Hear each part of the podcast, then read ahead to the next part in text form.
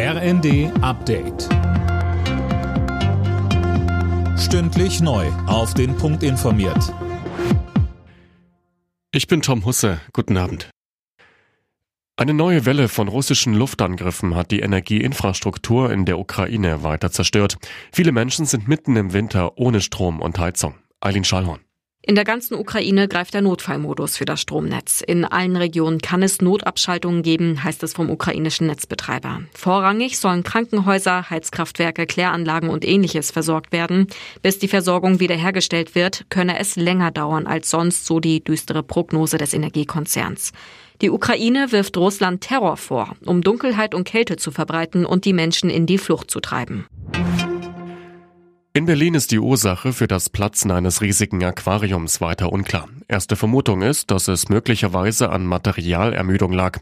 Der Aquadom war geplatzt. Rund eine Million Liter Salzwasser und 1500 Fische verteilten sich in der Hotellobby und auf der Straße. Die Gas- und Strompreisbremse kommt. Nach dem Bundestag hat jetzt auch der Bundesrat grünes Licht gegeben. Damit werden die Preise für einen Grundverbrauch gedeckelt, offiziell ab März, rückwirkend aber auch für Januar und Februar. Kritiker befürchten enorme Probleme bei der Umsetzung. Niedersachsens Ministerpräsident Weil verteidigt die Preisbremsen dagegen.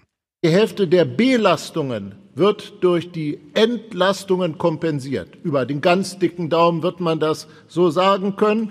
Und wenn man dann noch unsere Anstrengungen zum Energiesparen mit hinzutut, dann kommt man in einen Bereich, wo die Probleme jedenfalls deutlich kleiner geworden sind. Twitter hat mehrere Konten von Journalisten gesperrt, die über das Netzwerk selbst und den neuen Firmenchef Elon Musk berichtet haben.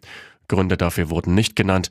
Die Bundesregierung ist empört, genauso wie die EU, die Musk deshalb mit Sanktionen droht. Alle Nachrichten auf rnd.de